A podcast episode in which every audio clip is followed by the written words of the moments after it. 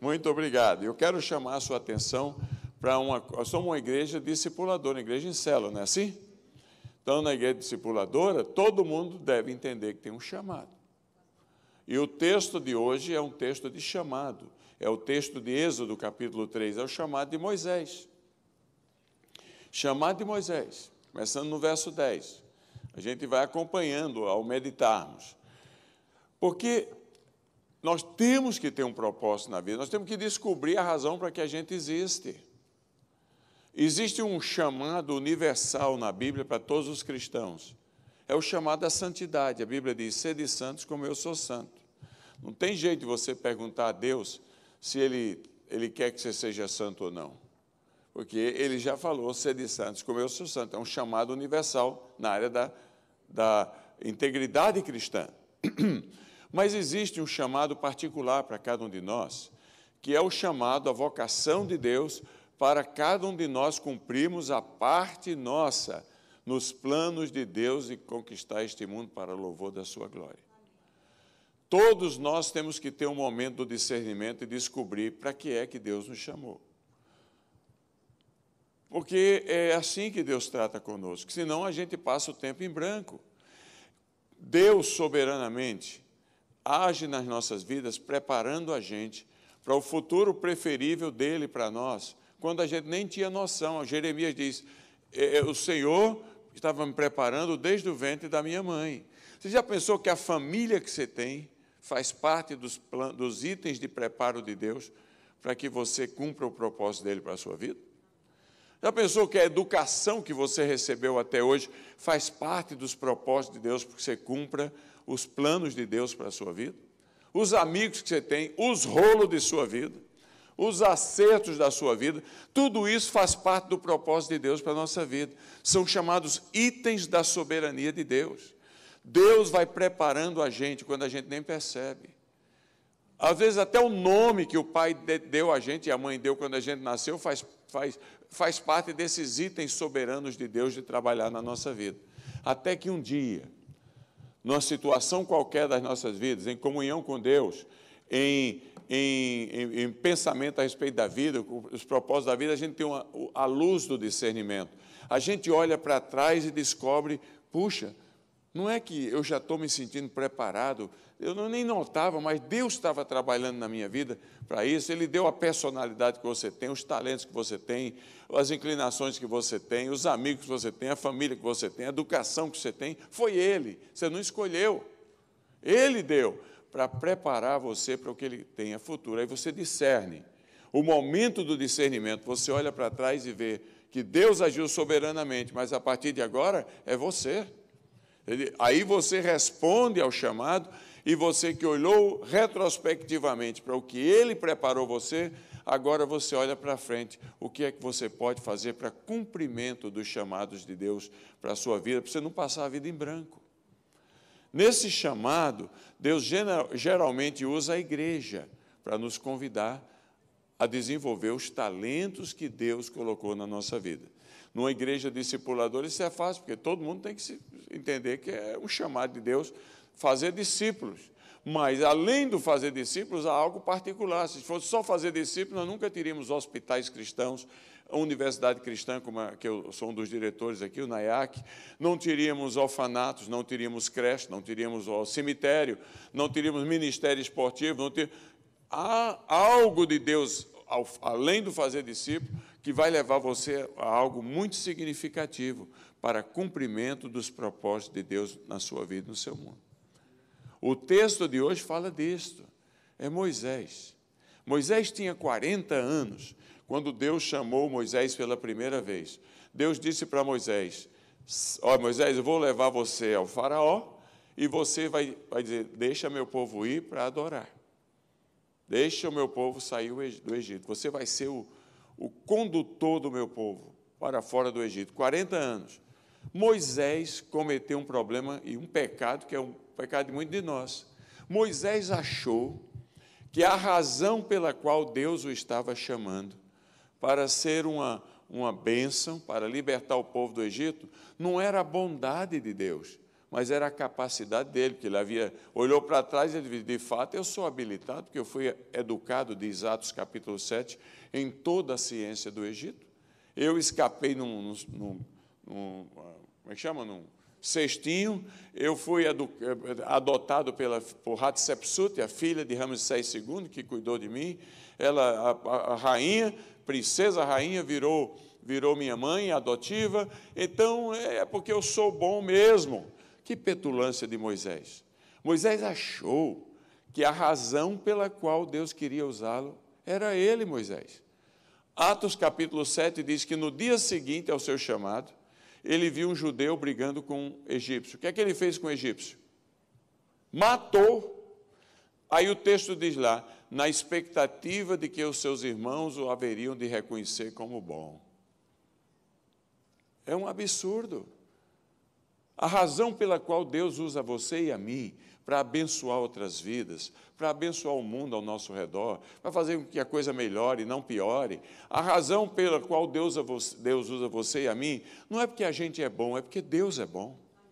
Porque o privilégio de ser usado pelo Criador dos céus e da terra, que podia simplesmente dizer à mula: Fala, mula! E a mula falou, mula de Balaão, ou pedra, pregue, e a pedra pregaria. O Deus que pode todas as coisas, Criador de todas as coisas, nos deu o privilégio. Deus é bom demais. Deus usar a gente para ajudar outras pessoas, para abençoar outras vidas, para que o nosso mundo ao nosso redor, o nosso mundo de influência, tudo mais pode estar indo pior, mas o mundo da nossa influência melhorar, ser uma bênção para a glória do seu nome e a alegria de todos nós. Isso é, um, é uma bondade de Deus, você não acha?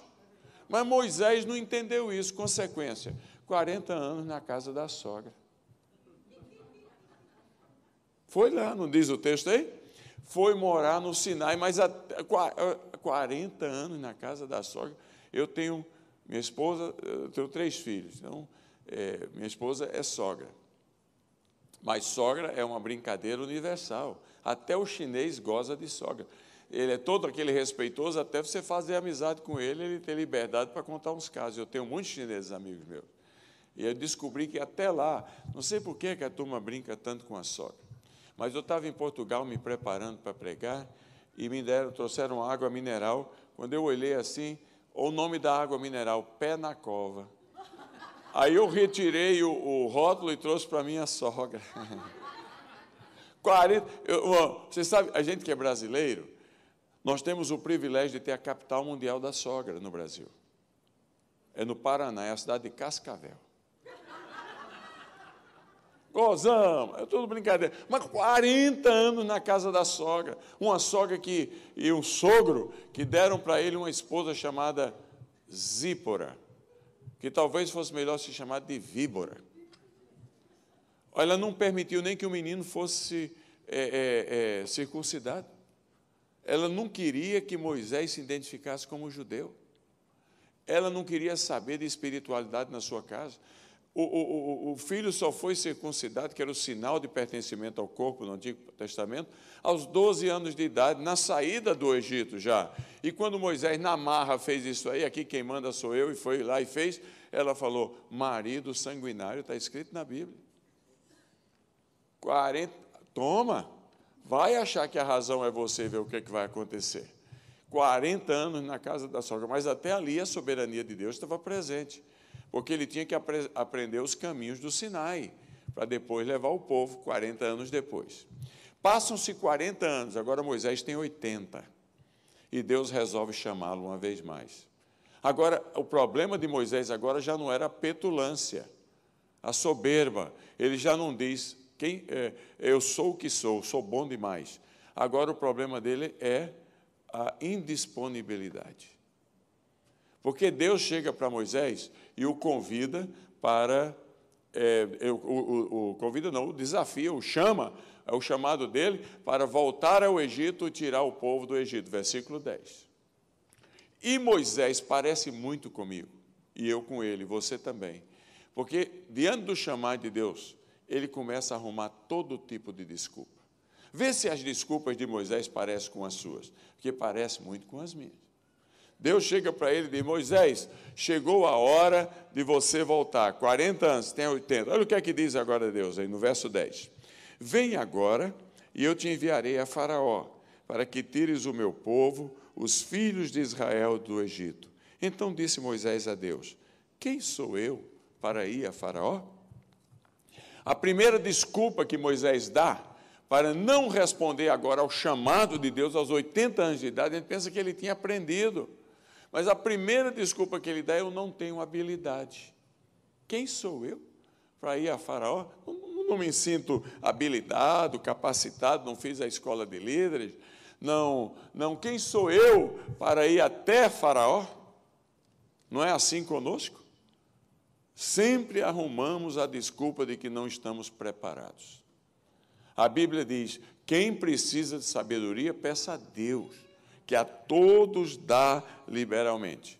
Olha, eu me converti, eu fazia a escola de geologia, e eu me converti e ah, na, um coral de jovens do Sesc Centenário, houve um tempo no Brasil que chamava Sesc Centenário da Independência, 1972. E eles vieram cantar na nossa escola, 150 jovens. Ninguém fez apelo, ninguém fez nada, mas Deus me chamou. E às 10 da manhã do dia 26 de janeiro entreguei minha vida a Ele. Fui capturado pelo Espírito Santo. Não teve quem pagasse outro resgate, foi dado o preço, foi ali. Me converti, mas vim com gosto, que o primeiro amor é uma maravilha, não é? A gente se converte, a gente começa a ler a Bíblia. Eu li a Bíblia inteira em três meses orava, chegava, era escola de tempo integral, chegava da faculdade, era ali, era joelho no chão. Aquele, era o primeiro crente na família, tinha 22 padres na minha família. Família Dantas.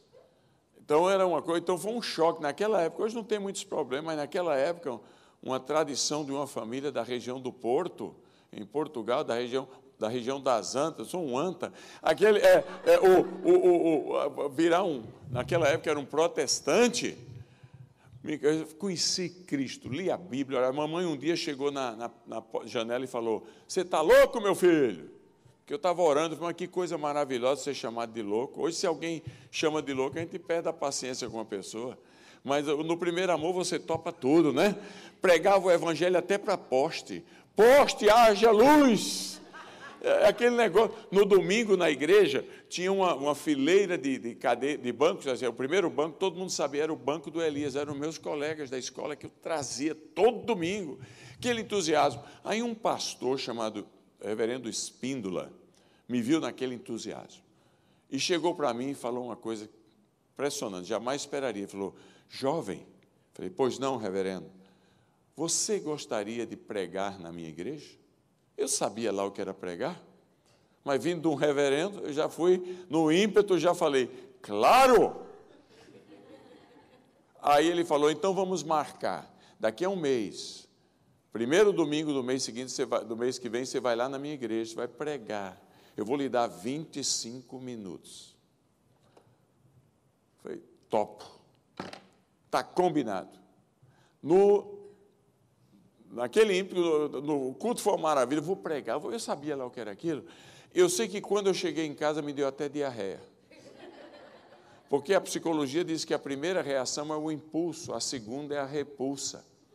Você já teve algum caso em que você, alguém chamou você para fazer alguma coisa e você disse, topo. Aí quando você chega em casa, fala, meu Deus, quer que eu fui aceitar?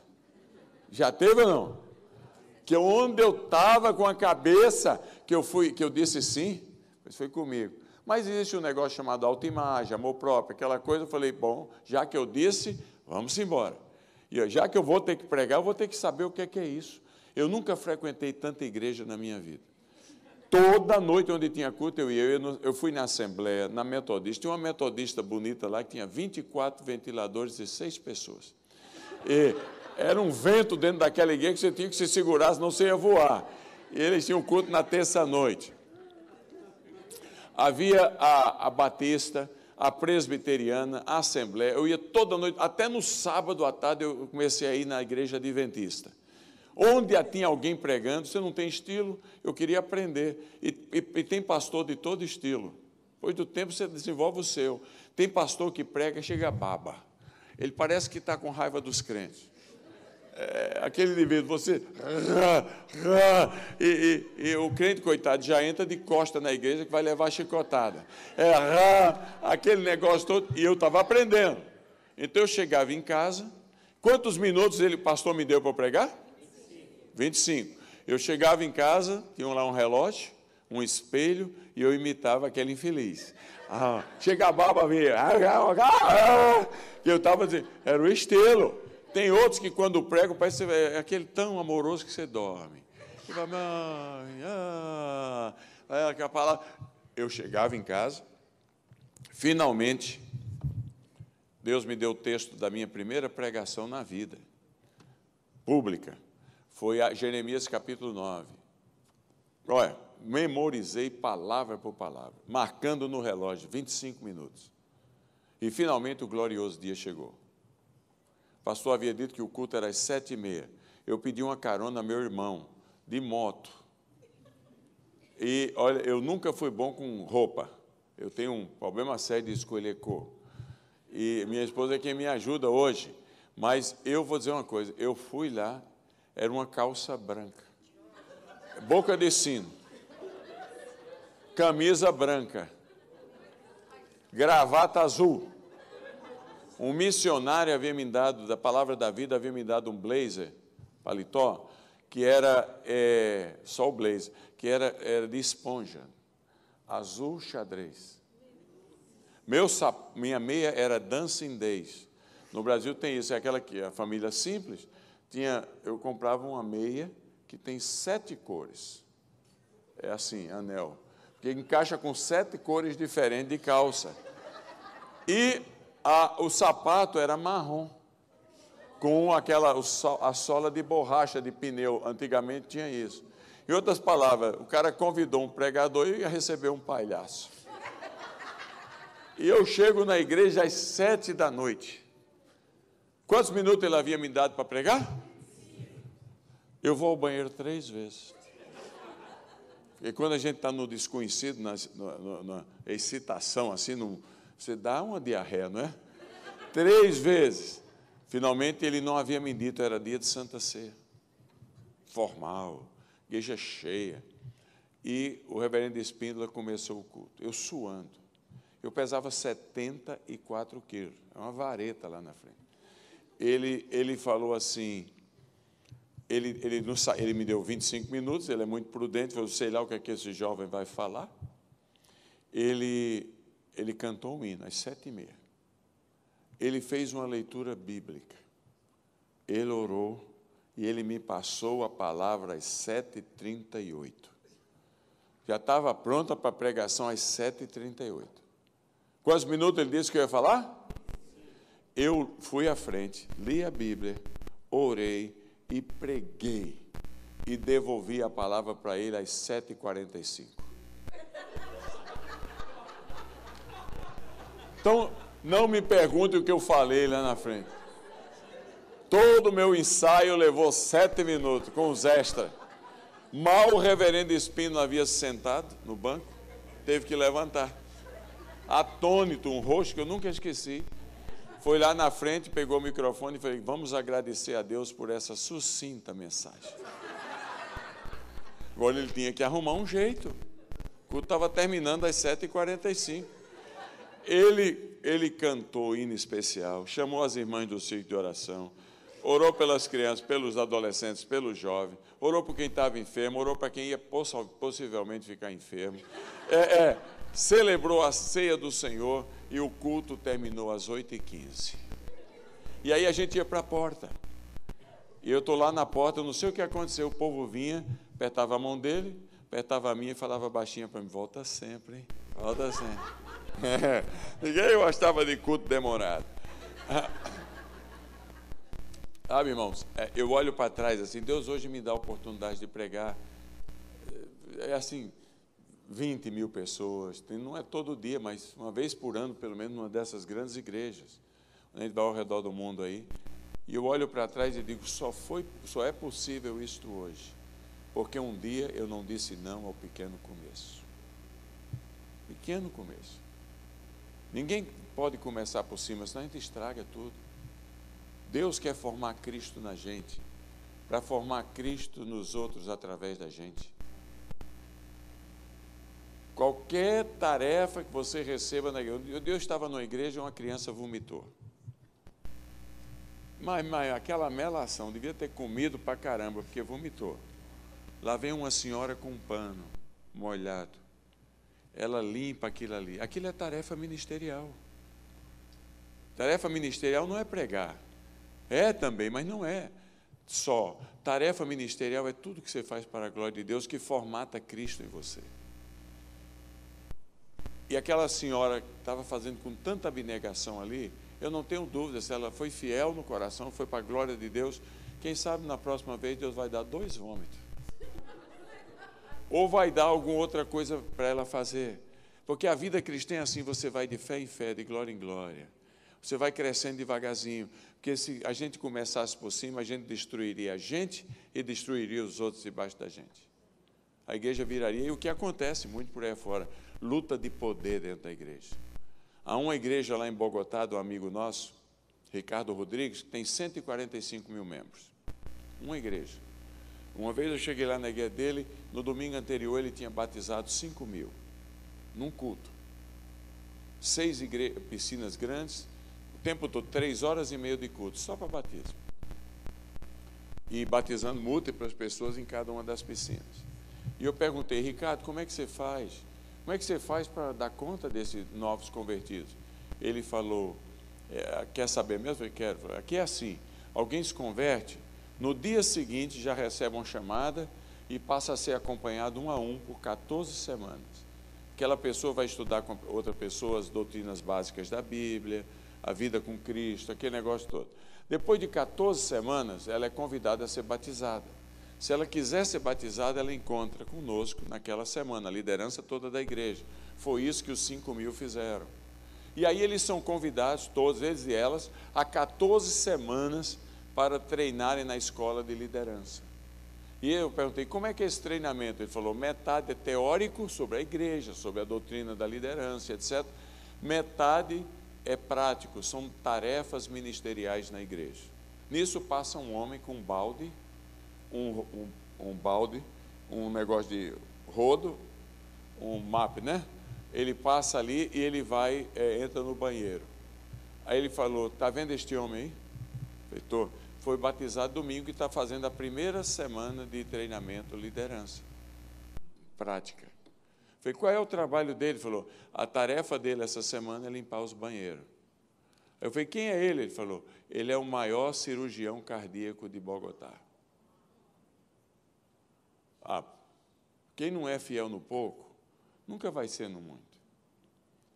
Não adianta o que a gente consegue fora, o que a gente é lá fora. Você é milionário, você é, é, é ricaço, se você é poderoso, não quer dizer nada no reino de Deus. No reino de Deus a gente tem que aprender a, a ser como Cristo. Cristo tem que ser formatado na gente, porque naturalmente, por natureza, nós somos inimigos de Deus. Então ele é formatado na gente para que ele seja formatado em outros através da gente. Nunca mais diga eu não tenho habilidade. Deixa Deus trabalhar nos pequenos começos. Deixa Deus trabalhar nos pequenos começos, porque os pequenos começos, quando são feitos com integridade, resposta de gratidão a Deus por querer lhe usar, ele vai dar maiores continuações. Ele vai, a coisa vai aumentando, a pirâmide vai crescendo, o privilégio, as estacas vão sendo alargadas. E, e, e, quem sabe nós estamos, estamos aqui com essa mocidade toda aqui, contemplando futuros líderes do cristianismo mundial. Tudo é possível. Você pensa que Moisés, amém até aqui? Você pensa que Moisés aprendeu? A conversa continua. Versículos 13 e 14. Olha o que é que acontece aí. Disse Moisés a Deus: Tá bom, Senhor. O Senhor é quem me habilita. Mas agora eu tenho mais uma, uma consideração a dar. Eis que, quando eu vier aos filhos de Israel e lhe disser, o Deus de vossos pais me enviou a vós outros, e eles me perguntarem, qual é o seu nome? Que lhes direi? Disse Deus a Moisés, eu sou o que sou. Segunda desculpa de Moisés foi, se a primeira foi não tenho habilidade, a segunda foi não tenho mensagem. Eu não formei em teologia. Eu não conheço a Bíblia muito bem. Eu vou chegar lá, eles vão começar a fazer perguntas, eu vou ficar envergonhado na presença deles. Não é isso que muitas vezes nós fazemos? Deixa para o profissional, deixa para quem ficou três anos, quatro anos no seminário, deixa para outro lado, deixa para ele, que se eles me perguntarem quem que é que eu tenho a dizer, quem lhe enviou, o que é que eu vou fazer? Eu não sei, eu não, não, vou, não vou entrar, não sei discutir teologia, não sou treinado, não li não li eh, Berkoff, não li Wes, não li Calvino, não li. E quem sou eu?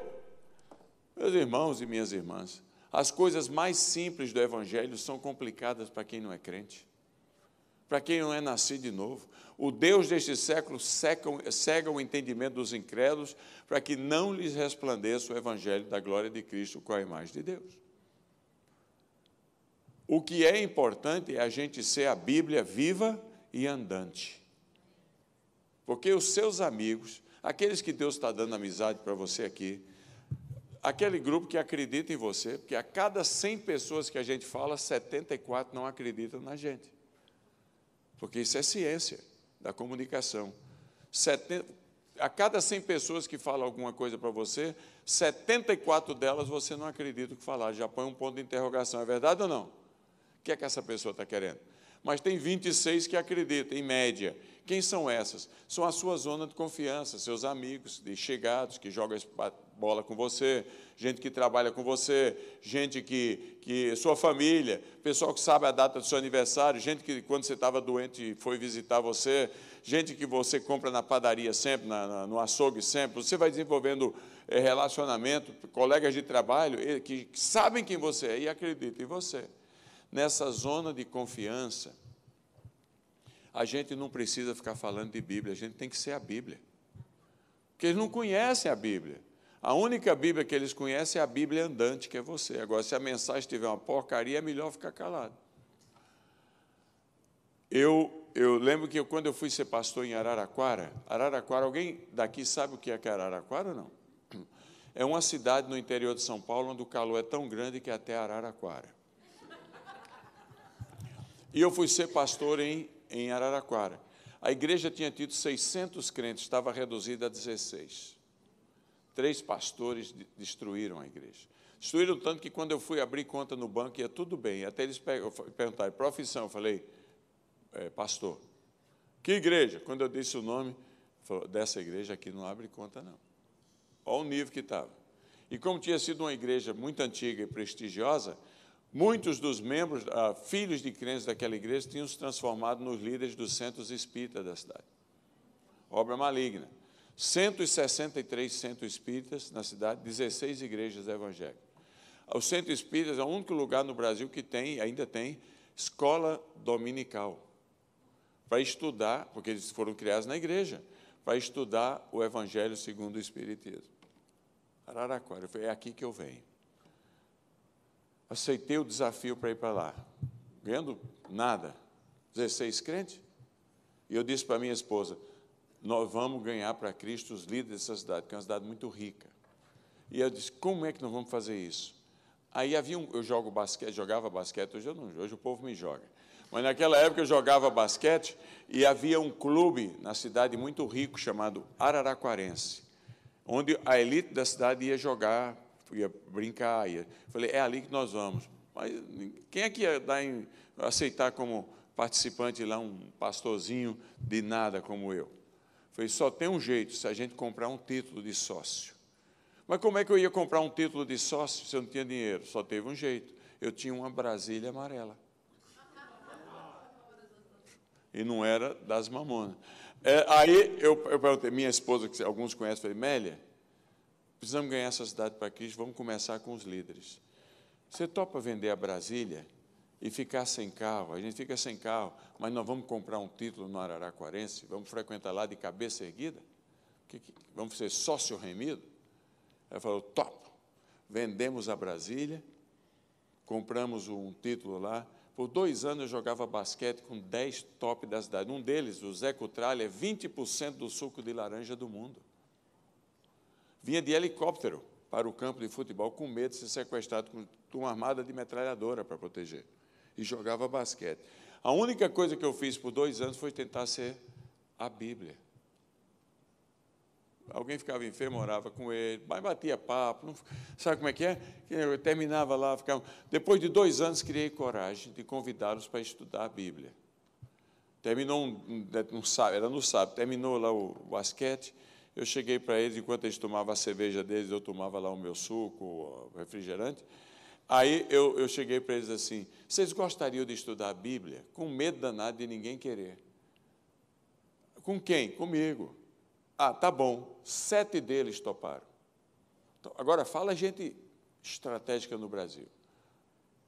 Riquíssima. O Alejandro da FMC, o povo que liderava só a Cotralha 18 mil empregados. Ele falou, top. Eu falei, oh, que bom. Marcamos primeiro estudo na casa de uma milionária que estava frequentando a igreja, a leiloeira do, do oficial do governo do estado de São Paulo, no melhor bairro da cidade. Marcamos para quinta-feira da semana seguinte. Voltei para casa diarreia. Que volta. Você não sabe o que, o que é que eu vou estudar com esse povo? Não tenho mensagem que Moisés falou. Eles vão me perguntar o que é que eu vou dizer. Aí depois de eu pensar, eu falei: ah, vou estudar finanças à luz da Bíblia. Mas como é que eu ia estudar finanças se eu estava quebrado? Não tinha dinheiro para nada. falei, esses caras aqui não vão me ouvir. Aí eu falei, ah, quem sabe eu vou estudar relacionamento patrão e empregado, justiça social. Eu ia perder o, o, os amigos, ia perder o, o, título do clube, eles iam dar um jeito de me mandar embora. Todos eles tinham rolo no, no recurso humano. Falei, meu Deus, e agora? E a coisa foi passando, eu nervoso. Na quarta-feira eu chego em casa para almoçar, minha esposa estava preparando o material de escola dominical da classe de sete anos de idade. Antigamente tinha um, negócio pré-histórico chamado mimeógrafo. Alguém lembra de o que é mimeógrafo? Era um cilindro. Você comprava lá uma folha com carbono no meio. Você... Antigamente tinha um negócio chamado máquina datilografia também. Você ficava batendo com toda a força ali, datilografava o texto, arrancava o carbono, rodava aquele negócio, enchia de álcool embaixo na esponja e, e rodava a folha e saía degradê. Uma cor só, mas de vários tons, dependendo da quantidade de água que batia na folha. Aquilo era um mimeógrafo. E minha esposa estava preparando o material. Eu falei, que material que você está preparando para a escola dominical? Ela falou, estou preparando uma lição para a classe de sete anos de idade. Falei, qual é? Ela falou, é Conhecendo Jesus, é um livrinho da CEPAL. Falei, deixa eu ver. Ela lá, pergunta para as crianças de sete anos: leia o texto e escreva a palavra que está faltando no espaço vazio. Eu sou, João 14, 6, disse Jesus: Eu sou o caminho, põe o caminho, a e a. Ninguém vem ao Pai senão por. É isso que eu vou estudar com eles. Passei no mimeógrafo lá um negócio, ficou maravilhoso, de várias tonalidades de azul. Preparei um, um, um lapisinho, um Gideão, um livro, o Novo Testamento de Gideão, o glorioso dia chegou, lá chega. Zé Cutrale, Alejandro, Gatti, os nomes de destaque da cidade para estudar a Bíblia. Eu dou o Novo Testamento, um lápis e a folha degradê. E aí cantamos uma música, depois meia hora foi só para ensinar eles a abrir a Bíblia. Porque não sabe, esse negócio de capítulo e versículo é complicado demais. Aí eu fui ensinar para eles. Falei, agora o que é que vamos fazer? Você vai ler o texto. Preste atenção. Leia o texto e escreva a palavra que está faltando no espaço vazio. Então é assim, você lê o texto lá. Texto é João 14. Todo mundo achou? Achou. Olha para quem. Põe a letra, a palavra que está faltando. Não conseguiram é batalha espiritual. O inimigo cega o entendimento dos incrédulos. Levou seis meses para eu batizar o primeiro deles. Mas o, a, o ponto central é: a gente tem que tentar ser a mensagem. Olha, eu estava na, no Líbano, nós estamos, tem 1 milhão e 800 mil refugiados no Líbano. E, e lá em Zarle, no norte do Líbano, tem uh, quase mil campos de refugiados e alguns são muito radicais. E tem um deles lá, onde tem uma família que se converteu, ela era professora de Islã. O marido era um, um muçulmano acomodado e as três filhas. E ela se converteu com gosto de gás. E, e, foi uma coisa, e a família inteira, o marido também, ao ponto de que 14 quilômetros de distância, já do, já do lado da Síria, do, lado, do outro lado da montanha, a família dela soube, os amigos souberam, e mandaram um bilhete para eles. Um emissário trouxe o bilhete. Soubemos que vocês se converteram, abandonaram o Islã e viraram cristão. Queremos dizer para vocês que estamos indo aí para matar vocês. E matar vocês crucificados. O homem pega o mesmo bilhete, escreve atrás e manda pelo, pelo mesmo mensageiro a resposta. Quanto a matar, não há problema, porque já morremos com Cristo. Você é um bom crente. Quanto a matar crucificado, mata de outro jeito. A gente não merece a honra de morrer como morreu nosso Salvador. A filha deles, 17 anos, converteu. E eu estou lá. E ela disse assim: Você quer conhecer meu campo missionário? Eu falei, claro. Ela me põe dentro de um carro velho, e a gente sai naquele vale de Beca lá, carro pulando naquelas coisas. De repente chega num galinheiro um galinheiro que era, muito, era maior do que esse espaço aqui, um concreto. O dono do galinheiro viu aquele povo chegando, tirou as galinhas de lá, nem se preocupou em limpar, e fez 50 quartinhos, com um banheiro coletivo para 250 pessoas. E cobrando 300 dólares por mês de cada família. Um ladrão, um explorador, mas o povo não tinha onde morar, pegava ali com um pouco de recursos que tinha.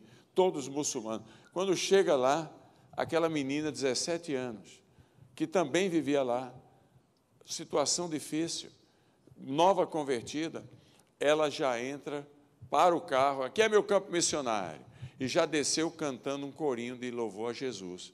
Eu pensei, é hoje que é, o Senhor me leva. Porque no mundo muçulmano chegar assim, ela, ela, já foi agradecer a Deus pela esposa, passou a, a imagem dos meus netos na frente da minha mente, assim. É, onde é que eu vim parar? Estou liquidado. Ela não estava nem aí. Ela não pergunta se ela conhecia a Bíblia, conhecia nada, ela conhecia Jesus, mas ela era a Bíblia para aquele povo, que tinha visto quem ela era e quem ela é agora. E já foi cantando, de repente ninguém pode mandar filho para a escola porque não tem lugar nas escolas. Ninguém pode trabalhar porque fica tudo esperando as Nações Unidas arrumarem um lugar para mandá-los embora. Fica tudo ocioso ali de repente foram abrindo as portas. É mal escutar a voz dela, foi começando a sair uma infinidade de crianças, porque a média são cinco crianças por família.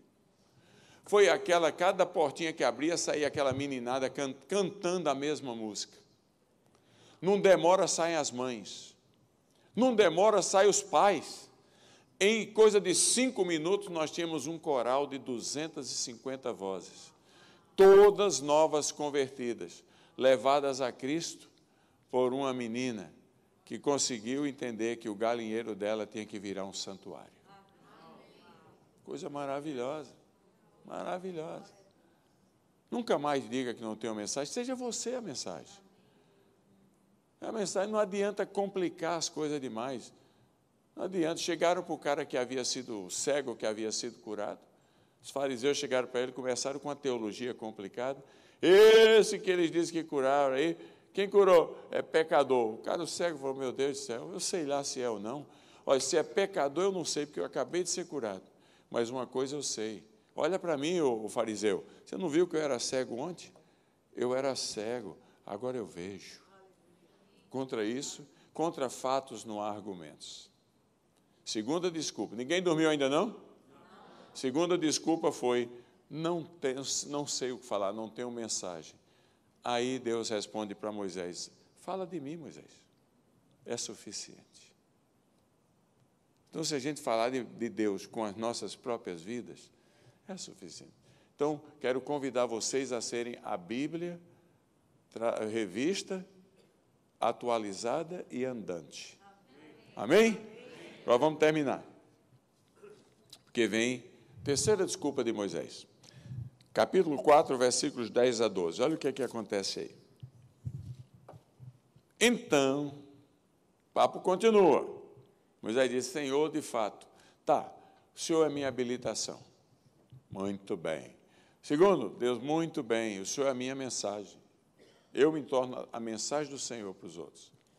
Mas tem uma coisa, Deus, versículo 10. É, 4, de 10 a 12. Olha o que é que ele diz aí. Ah, Senhor, eu nunca fui eloquente, nem antes, nem depois que falaste ao teu servo. Eu sou pesado de boca, pesado de língua. Respondeu-lhe o Senhor: Quem fez a boca do homem? Quem fez o mudo, o surdo, o que vê, o cego? Não sou eu, Senhor? Vai, pois, agora, e eu serei com a tua boca, e te ensinarei o que has de falar. Terceira desculpa de Moisés: Senhor, não dá, eu sou um gago. Com muito cuidado, ele falou: Eu sou um gagão. Eu sou um gagagão. Eu sou, eu sou um gagagão. Pesado de língua é a palavra no hebraico para gago. Eu sou um gagagago. Que, que, que, que, é isso, Deus? A terceira desculpa de Moisés foram as suas incapacidades físicas ou os problemas de sua vida, que o levavam a ser insatisfeitos. Não é verdade que muitas vezes, quando Deus, através da vida da igreja, nos chama a fazer alguma coisa, a gente começa a ver o desafio e arruma todo tipo de desculpa? É a vista que está curta, é a barriga que está grande demais, é varize nas pernas, é dor no rim, é, é, é a memória que está curta, é, é, todo tipo de desculpa nós damos. Eu estava num congresso Billy Graham, em Amsterdã, em 86, e tinham 10 mil pessoas do mundo inteiro. E ninguém, quando tem gente do mundo inteiro, evangelistas do mundo inteiro, a turma quer bater papo. De repente, Billy Graham tinha que pregar, estava todo mundo conversando. Escutamos uma voz angelical vindo do, lado da plataforma. Quando eu olhei, era uma tetraplégica. A única coisa que ela sabia fazer era cantar e mexia o braço desse jeito. Uma cadeira de roda. O nome dela era Johnny, ainda é. Ela está com câncer, está morrendo. Johnny. Quando todo mundo viu aquela voz e olhou, não demorou um minuto, você podia ouvir uma mosca voando. Todo mundo ficou profundamente impactado. Ela cantou, Billy Graham começa a pregar. Eu não tenho a mínima ideia do que o Billy Graham pregou, nem me lembro.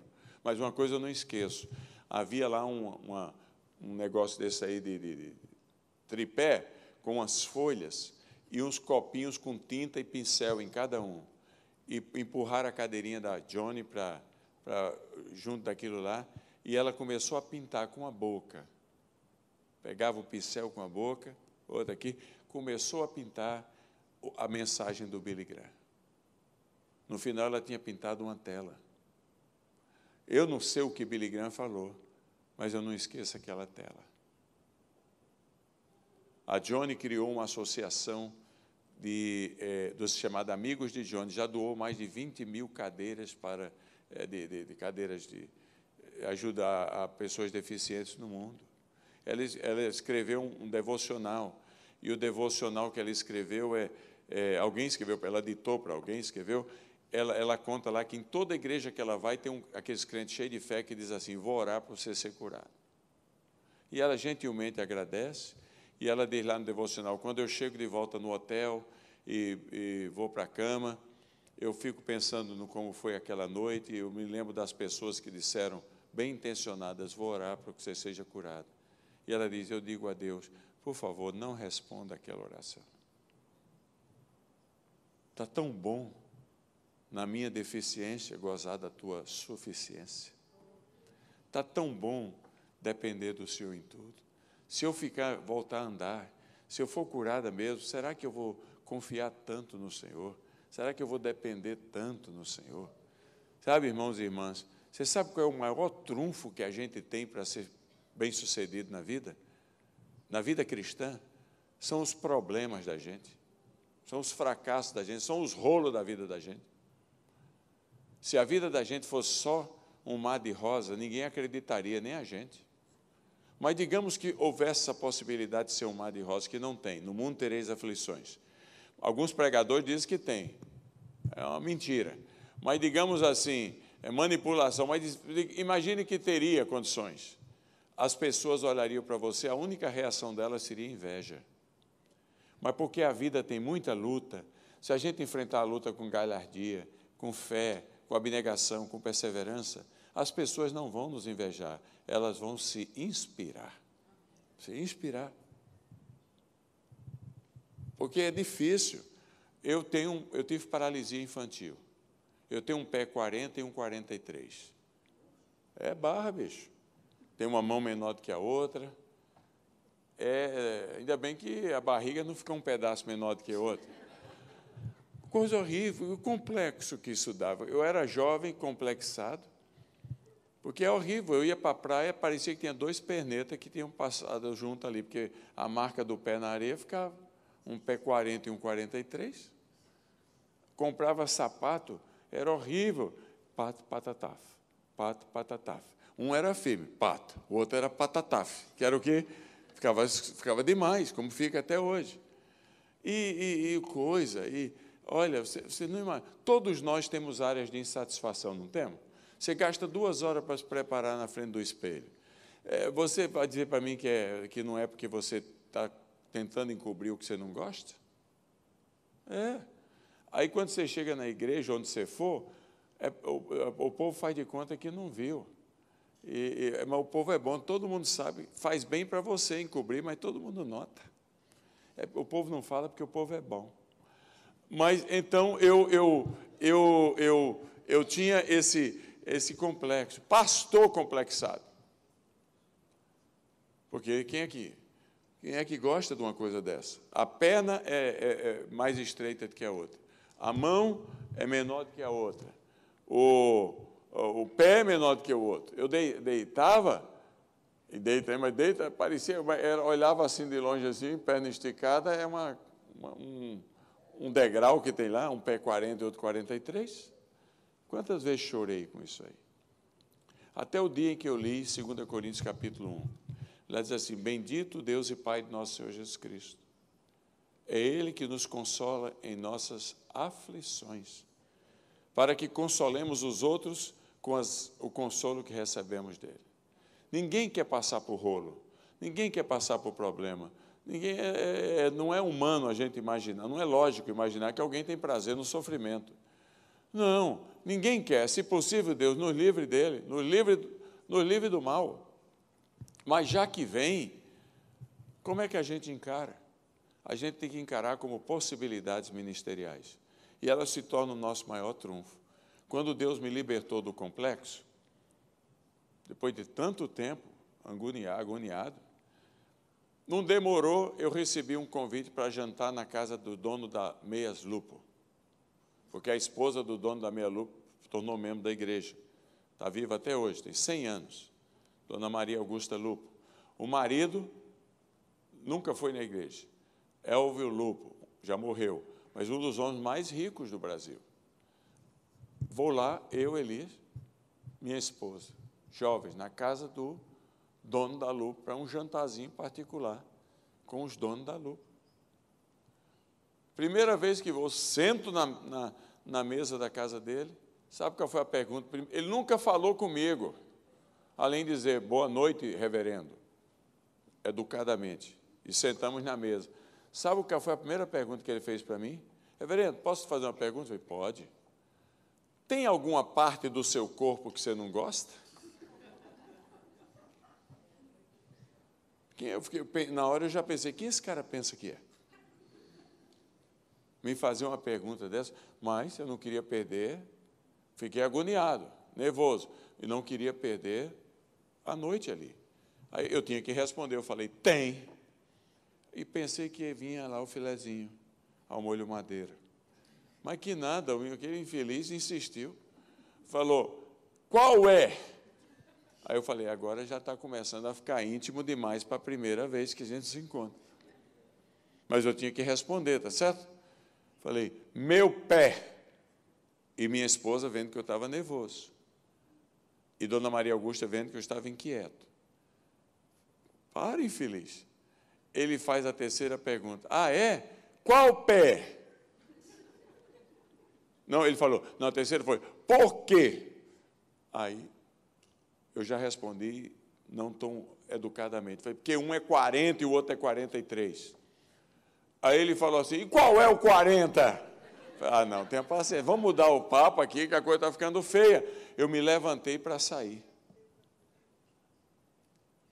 Aí, eu, mas antes de sair, eu disse: o 40 é o direito e o 43 é o esquerdo. Aí ele estourou na risada. Eu nunca me senti tão humilhado na minha vida. Me levantei para sair. Dona Maria Augusta falou: Reverendo, por favor, senta. Perdoe meu marido, ele fez essa pergunta para você, porque ele também tem um pé 40 e um 43. E ele é um complexado até hoje. Agora foi minha vez. Eu olhei para ele e falei: E qual é o seu 40? É, aí ele falou para mim: O meu 40 é o esquerdo, 43 é o direito. Falei, então vamos comprar sapato junto. É. Minha esposa me lembrou esses dias que no dia seguinte a dona Maria Augusta Lupo chegou lá em casa com dois pares de sapato, um 40 e um 43. A minha infelicidade se transformou no maior trunfo para abençoar aquela vida. Sentiu o drama aí? Quando a gente começa a reclamar, nós somos o povo que mais reclama no mundo. Um amigo meu, Domingos, lá da Igreja Batista de Marília, começou um, fez uma campanha na igreja dele, 40 dias sem reclamação. Da, da ressurreição ao Pentecostes. E eu estava no culto da ressurreição, fiquei impressionado com a banda tocou, fez uma música especial, Viver Sem Reclamar. É, ele botou panfleto, distribuiu uh, papelzinho de compromisso, assumo diante de Deus 40 dias sem reclamar. Eu fiquei tão impressionado, eu falei, gente, isso é uma coisa maravilhosa. Na quarta-feira eu liguei para ele e falei, Domingos, ô oh, reverendo, como é que é, Domingos? Estou impressionado, fiquei encantado com o que eu vi na sua igreja. 40 dias sem reclamação. Como é que está indo a campanha? Ele falou: fracasso total. 100% fracasso. Inclusive eu. Reclamamos demais. A gente reclama se, se, se o dia chove, se faz calor, se está frio, a gente reclama da gente, dos, dos, filhos da gente, da mulher da gente, do marido da gente, dos filhos dos outros, dos vizinhos da gente, do vizinho dos outros. A gente reclama do emprego da gente, da casa da gente, da casa dos outros, da roupa da gente, da roupa dos outros, da altura da gente, da altura dos outros, sem ter gordo, sem ter magro, sem ter... A gente reclama do emprego que a gente tem, do emprego que a gente não tem, do emprego dos outros. A gente reclama de tudo. Tudo. O coração fica triste. E a gente pede os maiores trunfos. O Brasil é o campeão mundial de, de, de operação plástica, sabia disso? Campeão mundial de operação plástica. Tem aquelas irmãs que fazem aquele botox que, que fica uma coisa, os lábios entram na porta primeiro. E, e, e, aquela cor, e aquela situação. Olha, Hebe Camargo, lá do Brasil, havia uma mulher chamada Hebe Camargo. Alguém lembra ou não? Fez tanta operação plástica que, quando ela dava uma, ela dava uma risada, levantava a perna não tinha mais o que esticar. Eu lembro quando morreu o Chico Anísio, falaram, Chico Anísio, ela foi falar na televisão que Chico Anísio, amigão dela, tinha morrido. Chico Anísio morreu. É que não conseguia mais parar de dar risada. Esticou tanto que ali ficou. Reclamamos de tudo, essas são as nossas insatisfações, jogamos fora o nosso maior trunfo. Nosso maior trunfo. Quando Peter Tanchi, meu amigo nas Filipinas, vou terminar aqui com ela, foi, foi Peter Tanchi era um dos homens mais, é um dos homens mais ricos das Filipinas. Converteu-se a Cristo e resolveu entregar as empresas dele para os filhos para ele poder começar uma igreja. Começou uma igreja 17 anos atrás, chamada Christ Commission Fellowship. Dois anos depois que começou a igreja, tinha 200 crentes. Um dia ele chega em casa e tinham nove bandidos em casa. Amarraram a filha de 15 anos de idade.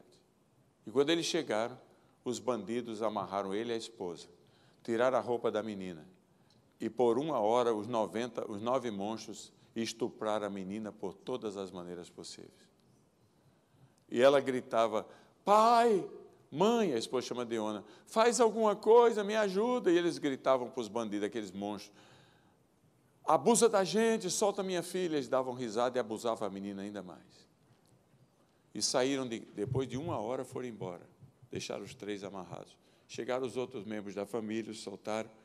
Peter Tanchi falou para mim, por dois, por seis meses, a única coisa que eu quis na minha vida foi matar aqueles monstros. Contratei investigador, contratei matador profissional.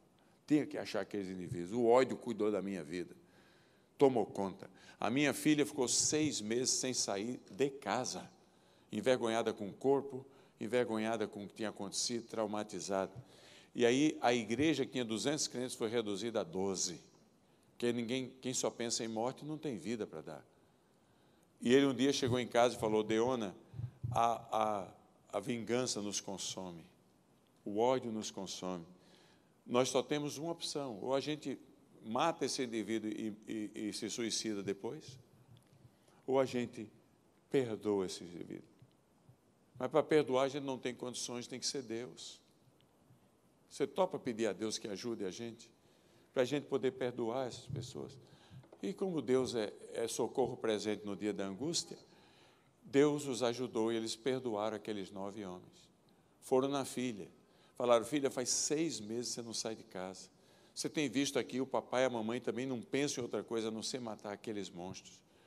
Hoje, papai e mamãe disseram: Isso tem que parar. Ou a gente mata ou a gente perdoa.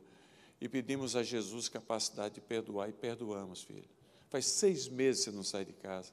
Filha, só tem uma esperança para você ou você vai morrer definhando dentro desse quarto, ou filha, você pede a Jesus e Jesus vai lhe ajudar a perdoar.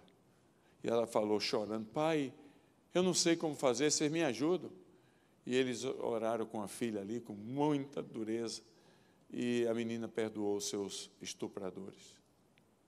Oh, faz 17, agora 19 anos, dois anos atrás, eu a trouxe ao Brasil, eu trouxe todos ao Brasil para um congresso de família de, de líderes de Ministério de Família que a gente organiza regularmente no Brasil. E eles vieram e ela foi dar o testemunho, trouxe o marido dela, que é um comentarista da CNN.